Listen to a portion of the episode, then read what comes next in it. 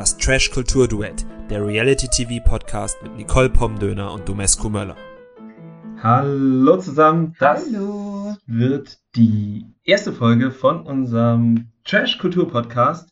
Mein Name ist Domescu und äh, ich begrüße neben mir Nicole. Welcome to Paradise Baby. Ja, vielen lieben Dank. Ich bin sehr aufgeregt und ich freue mich sehr, dass es jetzt endlich losgeht. Sowohl mit dem Podcast als auch mit Aito Promi Special. Nee, wie heißt es? Eigentlich heißt es Are You the One? Reality Stars in Love. Und ähm, ja, wir haben uns schon sehr drauf gefreut, obwohl das Ganze eigentlich nur bedingt Sinn ergibt, meiner Meinung nach, ähm, weil wir wissen, es wird das Perfect Match gesucht. Und wir wissen aus den vergangenen Staffeln, dass, also beziehungsweise es sind zwei Kandidatinnen da, die schon mal bei Aito waren. Und es gibt ja nicht ein Perfect Match und ein zweit Perfect Match. Und da kommt der innere Monk in mir und sagt, das funktioniert so nicht. Ja, perfekt ist halt ein Superlativ, ne? Das stimmt schon. Also da, äh, da gibt es jetzt halt nicht irgendwie zweitperfekt und drittperfekt. Ich weiß, was du meinst, ne? Und ich meine, das sind ja auch alles KandidatInnen, die halt jetzt auch nicht so unbelastet sind. Da sind natürlich auch einige dabei, denen ich jetzt nicht so ganz abkaufe, dass die jetzt wirklich auf der Suche nach der großen Liebe sind. Mhm. Ja, und es kommt dazu, dass der Pool ja auch relativ klein ist. Also es ist ja, wenn man so ganz frei castet, hat man ganz viele verschiedene Leute und da, das sind ja wirklich nur KandidatInnen, die schon mal im TV ihre Liebe gesucht haben und ähm, das ist dann einfach schwer zusammenzuwürfeln und das ist, glaube ich, für uns und auch für die KandidatInnen noch schwerer zu gucken, wer ist es jetzt wirklich? Oder ist es vielleicht sogar leichter? Was meinst du? Ist es, kann es vielleicht Also ich, ich glaube, es ist leichter, ähm, weil es ja auch so gewisse Konditionen gibt, wo halt klar ausgeschlossen ist, dass die kein Perfect Match sind, einfach aufgrund ihrer Vorgeschichte. Mhm. Also zum Beispiel, um jetzt schon mal ein bisschen was vorwegzunehmen, es sind ja hier unsere drei Love Island-Lieblinge, Josua, Aurelia und Melina drin. Und ich denke, man kann ausschließen, dass Josua mit einem der beiden gematcht ist. Ja. Einfach weil sie halt so gut befreundet sind, ne? Und das macht es natürlich einfacher, weil dadurch halt dann schon eine beziehungsweise zwei Kombinationen halt von vornherein rausfallen. Und da gibt es dann noch andere, bei denen das halt ähnlich sein wird. Mhm. Oder es ist der geheime Trick von RTL, das Geld zu behalten, weil niemand darauf kommt, dass Josua und Aurelia ein Paar sein könnten. Das kann natürlich auch sein. Also wir haben jetzt schon ein paar KandidatInnen angesprochen und ich möchte jetzt, glaube ich, gar nicht alle einzeln vortragen. Es sind 20, das kann man schon mal sagen. Sie sind alle aus Formaten bekannt oder möchtest du das wieder durch? Nee, nee, ich würde auch sagen, müssen wir nicht. Jogo hatte das ja auch irgendwie sehr schön zusammengefasst, warum er da mitmacht.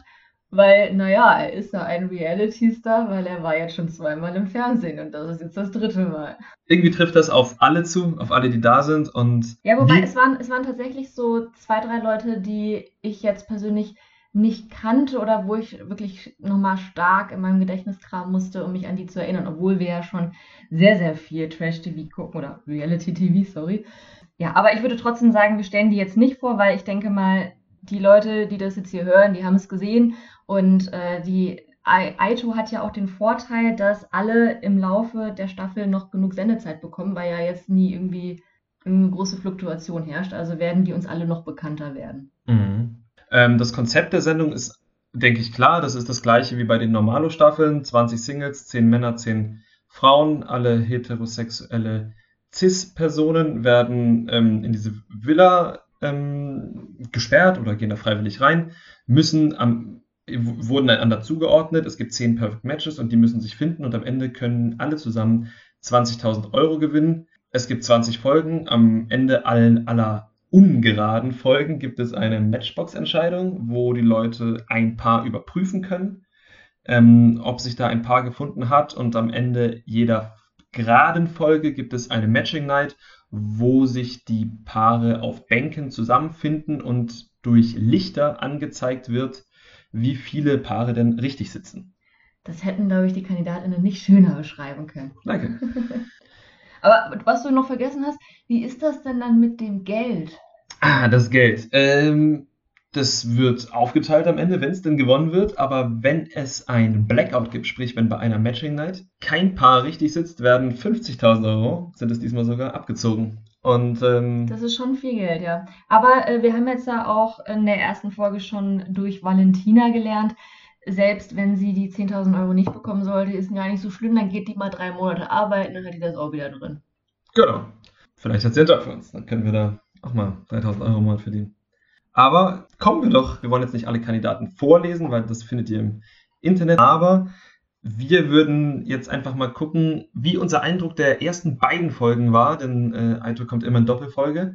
Und wir haben uns überlegt, dass wir mal über unsere Top- und Flop 2 KandidatInnen sprechen wollen. Äh, möchtest du anfangen? Wer ist denn deine Top 1 Kandidatin? Okay, also meine Top 1 Kandidatin ist auf jeden Fall Aurelia. Ich bin äh, absolutes Fangirl. Ich liebe diese Frau. Ich habe die schon bei Love Island geliebt und mit jeder weiteren Sekunde, die sie Sendezeit bekommt, steigt sie einfach in meiner Gunst. Ich finde die so grandios. Die ist halt, die ist halt richtig klug, ne? Das ist halt, äh, das ist halt immer nicht so oft im, im Fernsehen. Was? Ja, ähm, die habe ich jetzt bei mir auch stehen. Das war jetzt wahrscheinlich nicht ganz so überraschend, dass wir die beide haben werden. Ähm, welche Szenen von ihr haben dir denn am besten gefallen? Ja, damit würde ich jetzt, glaube ich, schon mal meinen Flop vorwegnehmen. Okay, dann äh, was ist denn dein Flop 1? Mein Flop 1 und ich glaube, das, das spreche ich jetzt auch nicht nur für mich, sondern wahrscheinlich für die Gesamtheit aller ZuschauerInnen, ist Valentina. Ich meine, ganz ehrlich, what the fuck? Was, was ist los? Was ist mit ihrer Selbstwahrnehmung los? Ich finde, dass sie der unauthentischste Mensch im gesamten Trash-TV ist. Und wenn sie das nicht ist, sie sagt ja selber mal, sie ist so eine ehrliche Haut, dann frage ich mich wirklich, was ist mit der los?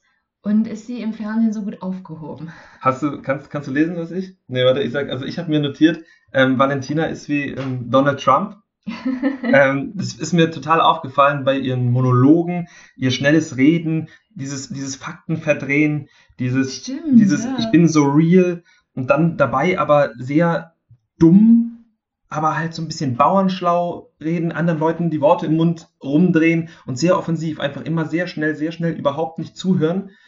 Das hat mich sehr an Donald Trump erinnert. Stimmt, ey, du, du hast vollkommen recht, Valentina Trump, ey, es passt eins zu eins. Ja, sie hat auch einen Namen wie eine Trump-Tochter.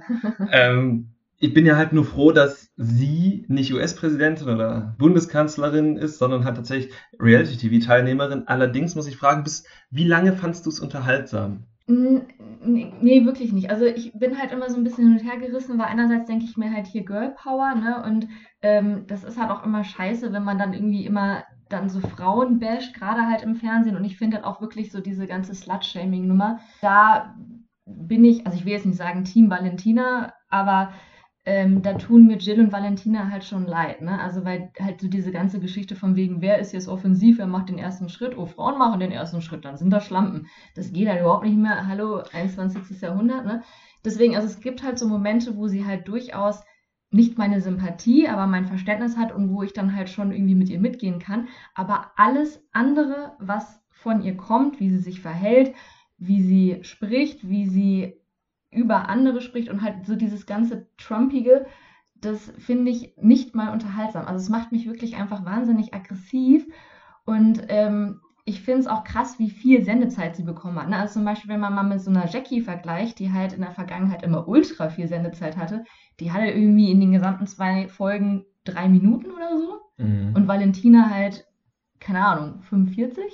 Was mich halt auch stört, was du angesprochen hast, da habe ich jetzt auch gedacht. Also man muss sie jetzt ja nicht dafür schämen, dass sie Tommy küsst. Das finde ich super. 15 Minuten später schämt sie halt Kati, weil das hat mich halt irgendwie extrem ge- getroffen. Jetzt nicht, aber irgendwie ist es auch so unlogisch. Das ist wieder dieses Hin und Her und also sie verteidigt ja vorher, dass sie und Jill offensiv an Männer rangehen, was ich durchaus legitim finde, gerade in einer Dating-Show. Wenn man Leute kennenlernen will, dann soll man auch mit denen knutschen, wenn man rausfinden möchte, ob das äh, ein Perfect Match ist. Und das soll man als Frau genauso wie als Mann. Aber dass sie dann halt Kati für ihr Verhalten schämt und dann auch wie sie dann diskutiert, also ich möchte es gar nicht diskutieren nennen, aber wie sie dann halt einfach immer auf ihrem Standpunkt beharrt, das hat mich, hat mich wirklich auch genervt. Und Und was du halt, also sorry, ich bin immer noch so begeistert von diesem Trump-Vergleich, aber ähm, das passt halt auch so gut zu dem, weil sie ja auch dann wirklich vorher recherchiert. Ne? Also ich meine, ich will jetzt nicht sagen, dass Trump irgendwie sich auf Themen vorbereitet, aber er wühlt halt auch in der Dreckwäsche von seinen KontrahentInnen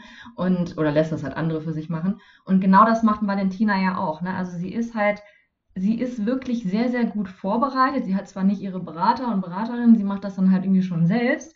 Aber sie wühlt wahnsinnig in der Dreckswäsche von allen anderen. Sie war halt die Einzige, die da ins Haus gegangen ist und wirklich jeden kannte und jede und ähm, sich dann auch so festbeißt wie so ein Terrier, was man ja auch gerade bei Kati gut gesehen hat. Die hat ja Kati schon geschämt, bevor sie überhaupt ein Wort mit der geredet hat, also zumindest so in der Sendezeit, ne? Und das macht sie, finde ich, auch so wahnsinnig unsympathisch, wie halt, wie sie so super kalkuliert, manipulativ Trump spielt. Ja, um dann in Tränen auszubrechen. Und, und genau das ist halt mein zweiter Punkt, weshalb ich sie nicht unterhaltsam finde.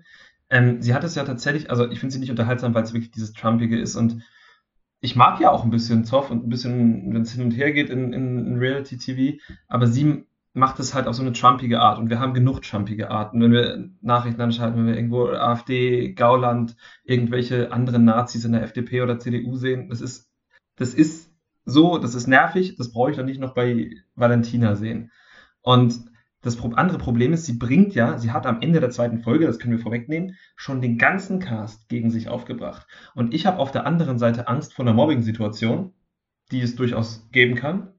Die fände ich natürlich nicht gut, weil Mobbing A nicht cool ist, auch wenn es eine Valentina trifft, muss ich ganz klar sagen. Und auf der zweiten Seite wäre sie dann am Ende ja wirklich das Opfer. Man würde ihr sogar noch einen Gefallen tun, wenn jetzt alle 19 Leute sie mobben würden. Ja, das, und, das und, stimmt. Und ich, und ich habe deswegen, Angst vor dieser Situation. Äh, deswegen, um nochmal auf deine Ursprungsfrage zurückzukommen, in welcher Situation ähm, Aurelia mich denn jetzt besonders begeistert hat, das war nämlich genau das, als Valentina halt dann ähm, ja irgendwie der Gruppe gesagt hat, hier, ihr könnt mich alle mal und ich zerstöre euer Game und sowas.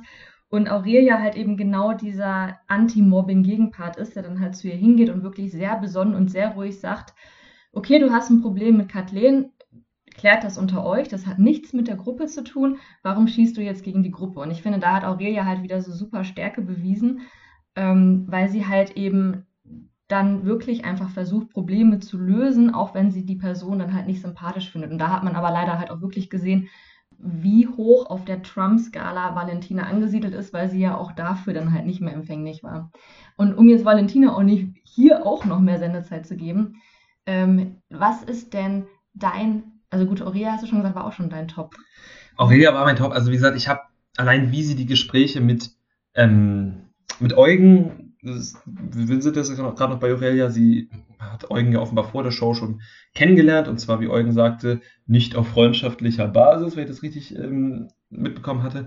Und ähm, ja, die Gespräche waren gut. Eugen haben wir jetzt zum ersten Mal in einer anderen Rolle gesehen. Er musste nicht mehr nur irgendwelchen Frauen zuhören, die von ihren Männern betrogen werden, sondern er musste jetzt selber mal flirten und stellt sich dabei mittelmäßig an. Und das ging Aurelia auf den Sack, aber sie hat das jetzt irgendwie auf eine sehr coole Art und Weise rübergebracht. Sie hat halt genau gesagt, was sie möchte und ähm, es von ihm nicht bekommen und sich dann umorientiert, was ich äh, sehr gut finde. Ich finde, sie geht gut mit anderen Leuten um, sie geht gut mit allen Leuten in dieser Villa um und sie geht auch gut mit sich um und finde ich, kann ihre Bedürfnisse viel besser artikulieren, als sie das bei Love Island konnte und das gefällt mir sehr gut. Ja, ja, da stimme ich dir vollkommen zu. Und ich finde es auch irgendwie ein bisschen witzig, wie Eugen ja wirklich immer bei Temptation Island allen so äh, Ratschläge gibt und halt auch immer so auf Kommunikation setzt, aber dann selber nicht in der Lage ist, dann irgendwie seine Bedürfnisse zu äußern und äh, sein, ja, sein Bedürfnis nach bisschen Abstand.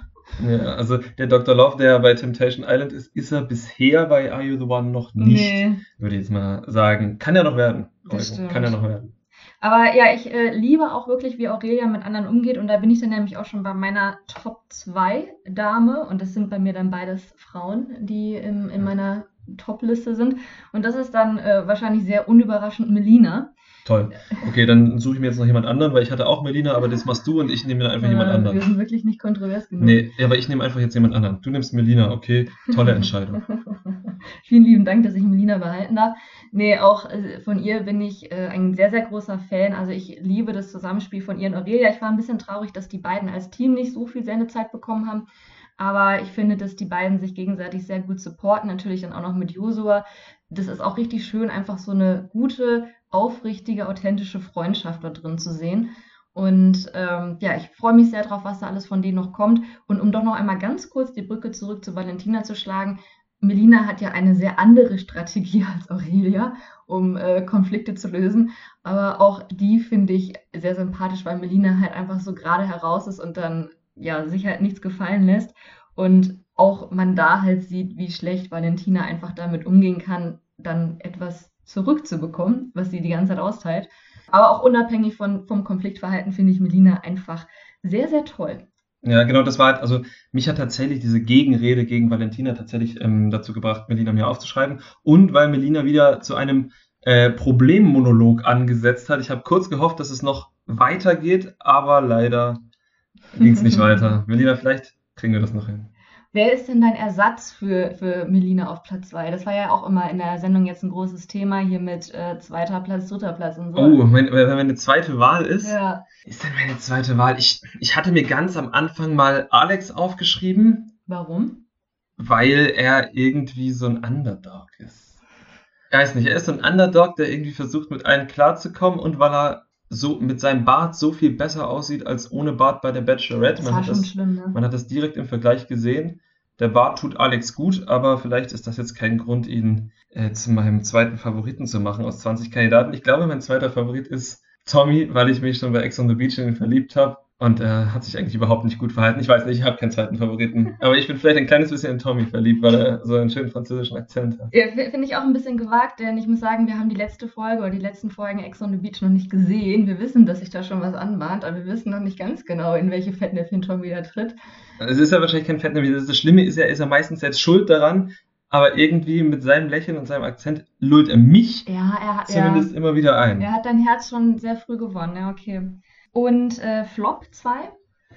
Mein Flop 2 ist Eugen tatsächlich. Ähm, möchte ihn jetzt nicht zu sehr schämen, aber weil mir diese Diskrepanz zwischen ich bin Dr. Love und ich helfe allen, ich habe für alle ein offenes Ohr bei Temptation Island und dann, okay, wir wissen nicht, wie, das, wie die Gespräche waren.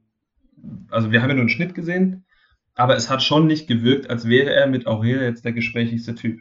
Kann sein, dass er sich irgendwie überrollt gefühlt hat, aber ich habe mir von Eugen einfach viel mehr erwartet. Ich habe mich richtig auf Eugen gefreut er hatte halt einfach auch eine ziemlich hohe Fallhöhe im Gegensatz zu vielen anderen Kandidaten. Zum Beispiel Diogo hatte überhaupt keine Fallhöhe bei mir.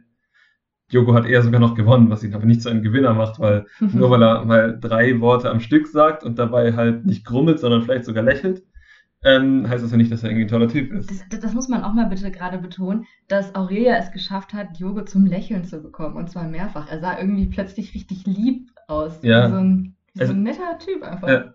Er sah jetzt nicht mehr aus, als wäre er die ganze Zeit nur wütend oder ja. so. So wie bei Ex on the Beach, sondern er sah halt einfach glücklich aus. Aber wie gesagt, bei mir hatte Eugen einfach eine sehr, sehr hohe Fallhöhe und da ist er leider sehr, sehr tief gefallen, aber kriegt er bestimmt noch hin. Okay. Ich habe tatsächlich keinen zweiten Flop. Also ich bin so in meinem inneren Valentina-Rant aufgegangen, dass ich, ähm, dass, dass ihr niemand das Wasser reichen konnte, nicht mal annähernd. Ähm, ja, ich, ich kann mir vorstellen, dass es nur Salvatore wird, einfach weil ich ihn bei den letzten Formaten, bei denen er mitgemacht hat, auch immer sehr schnell gefressen habe. Und ich ihn auch einfach, ähm, ich, ich finde, er ist halt so eine kleine Witzfigur. Aber das trifft jetzt noch nicht noch nicht auf äh, I The One zu. Also mal gucken, wie sich das jetzt noch entwickelt in den nächsten Folgen. Wobei er sich schon halt als Witzfigur halt bei I The One dargestellt hat, aber nicht als unangenehme Witzfigur. Ich meine, dieses Zitat mit Welcome to Palace Baby ist am Anfang von ihm und was ich von ihm auch wirklich witzig fand, also das hat er nicht witzig gemeint, er hat es völlig ernst gemeint, war, dass er halt sich, er kam halt rein, da waren halt schon Kati, Aurelia und Diogo da. Ich glaube, er kam als Vierter rein und er war überrascht, dass ja gar keine wirklichen Prominenten da sind. Und er hat sich von den Vieren als prominentester gesehen. Und da muss ich ganz ehrlich sagen, ja, äh, Kollege, du warst in mehreren Formaten, aber du warst bei Paradise Hotel, no offense, aber dieses Format ist nicht gut. Das ist halt so ein bisschen so die Abstellkammer, ne? Das ist, die, das ist so die Abstellkammer, wenn man jetzt fies ist. Dann bei Ex on the Beach und bei Temptation Island. Okay, Temptation ist schon relativ groß und Ex on the Beach wird größer, aber meine Fresse, Aurelia war bei Love Island. Ganz ehrlich, Love Island ist das Premium-Dating-Format. Und Aurelia war da auch von Anfang bis fast zum Schluss, als sie ja freiwillig gegangen ist.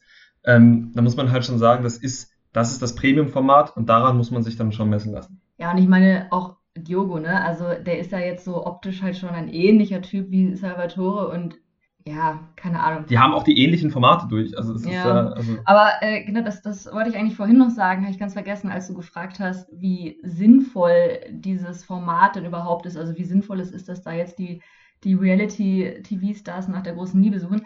Ähm, das ist ja auch durchaus mit Gefahren verbunden, denn ich erinnere mich noch zu gut daran, dass Salvatore meinte, dass er sich jetzt ja auch langsam vermehren will. ja. Ich meine, möchten wir das wirklich? Möchten wir, dass Salvatore sein Perfect Match findet? Ich, ich bin mir da nicht so sicher. Ja, das ist eine gute Frage. Ähm, aber kommen wir doch zurück zum Spiel. Ich glaube, wir haben unsere Tops und Flops klar gemacht und äh, in der weiteren Folge werden wir dann auch ähm, über andere Kandidaten sprechen, zum Beispiel beim Spiel. Das wurde einmal mehr von Sophia Tomalla, die diese, auch diese Staffel wieder ähm, moderiert, äh, präsentiert. Und Sophia Tomalla hat wieder so richtig schöne Altmännerwitze gemacht. Wusstet ihr zum Beispiel, dass Reifen sich auf Steifen reimt? Mhm. Ah, ah. Ich, ich war überrascht. Ähm, jedenfalls mussten die Frauen ähm, Hula-Hoop-Reifen über Männer, die an einen Pfahl gefesselt waren, werfen und um das Ganze etwas konfuser zu machen, der Mann, also die Männer mussten sich mehrere Reifen über den Kopf werfen lassen. Und wenn ein Mann mit einem sechsten Reifen, also den sechsten Reifen über sich geworfen bekommen hat, dann musste er auf ein Date und zwar mit der Frau, die den sechsten Reifen geworfen hat. Wer die anderen fünf geworfen hat, war völlig egal. Also das hat es sehr konfus gemacht. Völlig egal. Am Ende sind zwei äh, Paare auf Dates gefahren und zwar das waren einmal Jules und Manuel. Jules ist äh, auch tatsächlich eine von denen, die ich jetzt vorher nicht so auf dem Schirm hatte. Und äh, das andere Date ging an Finja und Danilo. Genau, Danilo hattest du, glaube ich, auch nicht so auf dem Schirm. Richtig, ich habe auch schon wieder vergessen, woher man den kennt. Ex on the Beach und Schweizer Bachelorette. Stimmt. Genau, ja, die sind aufs Date gefahren, ähm, waren irgendwie, glaube ich, auch alle vier so ein bisschen überrascht voneinander, aber hatten dann irgendwie doch auch ganz angenehme Dates, ne? Ja, die waren erst zu viert auf dem Boot und dann mussten tatsächlich, glaube ich, äh, äh, Finja, ne Quatsch, ähm, Manuel und Jules vom Boot runter und Finja und Danilo sind da drauf geblieben und dann hatten sie jeweils einen Picknickkorb mit Obst und Gebäckstangen bekommen und äh, haben Gespräche geführt. Ich wollte dich gerade fragen, was haben die denn so gegessen? Obst und Gebäckstangen, aber hat, ich hat dir das getaugt? Hat mir getaugt, die Gebäckstangen mehr als das Obst, weil es gab viele Erdbeeren und du weißt, Erdbeeren, da bin ich allergisch drauf. also du wärst nicht so gern auf dem Date gewesen, oder mm. würdest du die Gebäckstangen gegessen? Ich hätte nur die Gebäckstangen gegessen. Ah, okay, okay. Ja, ähm, ich glaube, man hat sie aber auch wirklich nicht essen sehen. Ne? Das ist ja nee. irgendwie oft der Fall bei, bei solchen Dates. Ja, aber also ich fand jetzt beide Dates waren jetzt nicht so mega spektakulär, aber war jetzt halt auch irgendwie die ersten beiden Folgen, da kann man ja nicht so viel von erwarten. Gab jetzt auch irgendwie kein Geknutsche oder so, aber war insgesamt nett, nicht? War nett, genau. Und am Ende, wie es immer so ist, wurde eins dieser beiden Paare in die Matchbox gewählt und ähm, es traf tatsächlich äh, Finja und Danilo. Hättest du gedacht, dass die beiden ein Match sind? Mm, ja, ich finde es halt schwierig, das zu so einem frühen Zeitpunkt irgendwie ja. schon beurteilen zu können. Also äh, ich hätte es mir durchaus vorstellen können. Ich fand, die beiden haben eigentlich so ganz gut harmoniert und ähm, ja, schienen ja auch irgendwie so ein Level gefunden zu haben, auf dem sie sich dann so auch über ihre Emotionen austauschen können. Das hat ja irgendwie ganz gut geklappt. Ich hätte jetzt nicht irgendwie sagen können, woran es jetzt scheitert oder ähm, ja, ob die jetzt wirklich zueinander passen, ist einfach. Ich hätte es dir sagen können. Warum? Und zwar, nein, also ich finde, dass die beiden hervorragend zusammengepasst haben, aber wir haben ja schon zwei Staffeln Are You the One gesehen und ich kann dir ganz genau sagen, warum RTL sie nicht zusammengematcht hat. Das war gleich ihr erstes Gespräch. Er steht auf blonde Frauen mit hellen Augen. Das hat sie nicht. Das ist für RTL ein Ausschlusskriterium. Wobei er der Meinung war, sie hat helle Augen. Ja, aber äh, ja, okay, also, nee, stimmt, du hast recht. Du die RTL-Logik hat mir gleich gesagt, okay, das sind sie nicht. Aber äh, hätte mich natürlich auch täuschen können, habe ich aber nicht. Das haben wir noch gar nicht gesagt. Die beiden waren ein No-Match und gehen beide ihrer Wege. Hast du denn eine Idee, wer denn stattdessen Finjas und Danilos Match sein könnten? Bei Finja habe ich keine Ahnung, weil sie nicht ganz so viel Stereotyp, also sie, sie ist nicht ganz so leicht zu typisieren, allein vom optischen wie Danilo. Und Danilo würde ich ähm, schon in Richtung Jill tatsächlich schicken. Einfach weil die halt vom Typ her.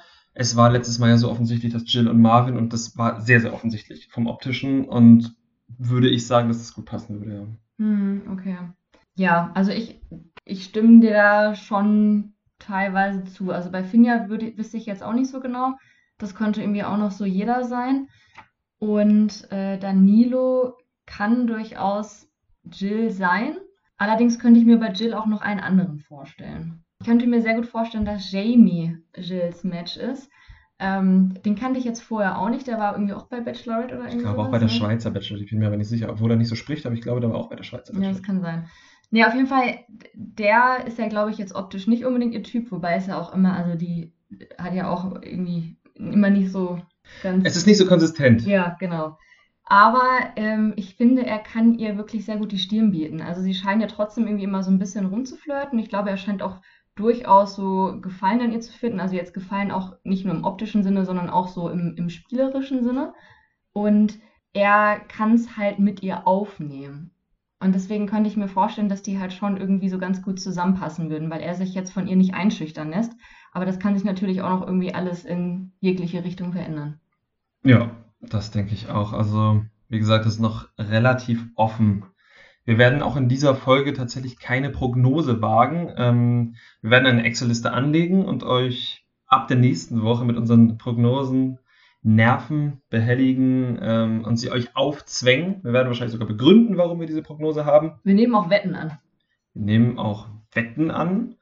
Könnt ihr dann gerne mitraten. Wir werden auch raten. Bei der letzten Staffel waren wir, haben wir es ab der sechsten Folge gewusst. Ab der sechsten oder siebten Folge haben wir gewusst, wie es ausgeht. Und das müsst ihr uns jetzt glauben, weil das haben wir halt nicht veröffentlicht. Das haben wir nicht veröffentlicht. Aber ähm, wir waren richtig gut. Kommen wir kurz zur Matching Night. Wir werden jetzt nicht alle zehn Matches aufzählen. Die packen wir euch auf jeden Fall in die Show Notes. Aber wir können euch sagen, dass tatsächlich drei Lichter angegangen sind. Und das hat mich tatsächlich schon überrascht. Das ist schon ganz schön viel für die erste Nacht, ja. Das ist gut, das ist wirklich gut. Also vielleicht liegt es wirklich daran, wie du sagst, dass es leichter ist, weil man schon gewisse Sachen ausschließen kann. Oder es war Zufall. Was glaubst du? Ja, wahrscheinlich so eine gute Mischung von beiden. Ne? Also Mhm. zum Beispiel, äh, eine Sache können wir ja da uns rauspicken. Salvatore und Jackie waren halt ein, ein Match oder ein, ein Mhm. Couple in der Matching Night. Und ich könnte mir vorstellen, dass die auch tatsächlich eins der Lichter waren. Und das, also wenn das so sein sollte, dann ist das halt dann auch wieder so ein Ding, was halt dadurch begünstigt wird, dass die beiden sich schon kannten, dass man halt schon weiß, was das so für Personen sind und die beiden das auch irgendwie einschätzen können. Ne? Und jetzt halt nicht irgendwie so von Null starten. Mhm, das kann sein. Das kann gut sein, dass da einfach durch die Vorgeschichte, dass es einfach wirklich hilft. Ja, hast du denn ein Traumcouple? Was würdest du dir oder was würde, welches Couple würdest du dir denn wünschen? Was wäre schön? Gilt Aurelia und Melina? Ich habe da, ich habe, ja, also gilt, weil ich habe ein bisschen was anderes. Ich habe, Du hast Eugen und Jogo. nein, ich habe nicht Eugen und Jogo. Ich habe eine Menage à trois. Oh. Ähm, und zwar auf äh, nicht sexueller Basis, außer wenn sie wollen. Ähm, Aurelia, Melina und Josua. Ich fand die drei wirklich herzallerliebst. Ähm, ich würde sie gerne alle mal knuddeln, wenn Corona vorbei ist. Wirklich, das sind, das sind echt die, die drei, ja, Da geht mir das Herz auf, wenn ich die drei sehe. Und ähm, das macht mir ganz großen Spaß. Das stimmt. Aber jetzt so nach Aito-Regeln habe ich trotzdem ein, ein Traumpaar, ein Dream Couple, von dem ich zumindest zum aktuellen Zeitpunkt, von dem, was man so gesehen hat, mir sehr gut vorstellen kann, dass sie tatsächlich ein Perfect Match sind. Und das sind Josua und äh, Sarah. Ja, da muss man sagen, da hat man wieder Josuas verliebten Blick gesehen, den wir ähm, von Love Island äh, sehr oft gesehen haben in Richtung Chiara. Ich meine, er hat ja auch mehrfach betont, dass er halt auf so süße Mädchen steht. Und ganz ehrlich, also wer auf der Welt hat Sarah ihre Rolle als Verführerin bei Temptation Island abgekauft? Also vor allem die in der zweiten, dieser VIP-Staffel. Ja. das mit Matteo, da war sie halt schon so die Süße, die halt so ihm so ein bisschen so den romantisch den Kopf verdreht hat. Und äh, das, das ist halt nicht so eine Wilde, ne? Nee, und das würde ich sagen, oder sagt Josua selber von sich, würde gut passen. Ich äh, war auch lange bei denen als mein ähm, Traumcouple, hab dann, bin dann kurz noch umgeschwenkt, äh, weil ich sie einmal kurz nebeneinander habe stehen sehen und sie am Ende dann auch bei der Matching Night zusammen saßen, sind ähm, mein Lieblingsfranzose Tommy und Melina. Die sahen sehr gut zusammen aus. Ähm, Ja. Vielleicht, und äh, sie haben ja beide von sich gesagt, sie sind beide Sportler, wissen ja, ähm, Melina ist ja oder war in der Nationalmannschaft Cheerleading, in der deutschen Nationalmannschaft. Und Tommy, wenn ich mich nicht ganz täusche, war Schwimmer. Äh, ich werde es Mhm. gerne nochmal recherchieren, aber ähm, sah auf jeden Fall gut zusammen aus. Und wenn Tommy noch ein bisschen an sich arbeitet, was das Nein-Sagen angeht, ähm, kann ich mir das auch sehr gut vorstellen. Er, er sollte sich vielleicht nicht Diogos Motto selbst zum Motto machen, sag niemals nein. Sag niemals Nein. Aber äh, ja, das kann ich mir auch tatsächlich sehr gut vorstellen. Und hier Tommy hat ja auch gesagt, dass sein Problem ist, dass ihm in einer Beziehung die Frauen immer schnell zu langweilig werden, was halt einfach ultra respektlos ist. Aber ich bin mir ziemlich sicher, dass ihm das mit Melina nicht passieren kann, in jeglicher Hinsicht. In jeglicher Hinsicht, positiv wie negativ. Genau. Nee, aber äh, ja, ich, ich glaube auch, dass Melina auch Gefallen in ihn gefunden hat. Und ich glaube, Tommy muss sich da wirklich dann noch sehr, sehr ins Zeug werfen, um halt dann ja auch wirklich, wirklich Melina zu knacken. Wir haben ja schon bei Love Island gesehen, dass da wirklich einiges hinzugehört. Aber vielleicht ist gerade das, was ihn kitzelt. Das kann sein, ja. Vielleicht ist auch gerade das, das, was er braucht. Also da, da würde ich durchaus mitgehen, ne? Haben wir vielleicht auch einen Couple, von dem wir sagen, oh, das wäre das wäre eine Katastrophe, wenn das zusammen wäre, oder vor dem würden wir uns gruseln, wenn, wenn, wenn wir sie zufällig treffen würden, so ein Flop, Anti-Dream Couple. Da hätte ich jetzt nur Valentina und Jill. Die zusammen? ja. Also, okay, ich habe nach Aito-Regeln nachgedacht und habe halt gedacht, Valentina und Salvatore, weil sie A, theoretisch ein Couple sein könnten. Sie kommen beide aus Essen und haben in irgendeiner Form eine Vorgeschichte. Und sind beide manipulativ. Und sind beide manipulativ, genau. Also die, ja, also wahrscheinlich sind sie kein Couple und wir müssen auch gar keine Angst haben, aber ähm, ja, die beiden wären so mein, mein Flop-Couple, falls wir sowas überhaupt suchen, oder ist uns das zu destruktiv? Vielleicht sind die aber ein Couple. Ich meine, wer könnte sonst Valentinas Perfect Match sein? Ja, genau. ähm, wir werden sehen, wir werden sehen. Wir werden äh, nach den nächsten beiden Folgen unsere Excel-Liste aufmachen, unsere Kalkulation beginnen und wir werden euch auf dem Laufenden halten, was wir für realistisch halten und was nicht. Genau. Äh, für die Zwischenzeit könnt ihr uns natürlich folgen. Ich hoffe, ihr hört uns. Und wenn ihr uns hört, folgt uns und hört uns nochmal. Das könnt ihr machen bei Podigy. Da heißen wir trashduet.podigy.io. Ihr könnt uns auch bei Spotify suchen. Da heißen wir trash-kultur-duett. Genauso wie bei Apple Podcasts. Dort könnt ihr uns auch Rezensionen schreiben. Und wenn ihr mitraten wollt, Anregungen habt, uns kacke oder supi findet, dann schreibt uns doch eine Mail an trashkultur.gmx.de. Und damit würde ich sagen, verabschieden wir uns zum nächsten Mal. Bis zur nächsten Woche. Habt viel Spaß beim Aito-Schauen. Das Trash Kultur Duett, der Reality TV Podcast mit Nicole Pomdöner und Domescu Möller.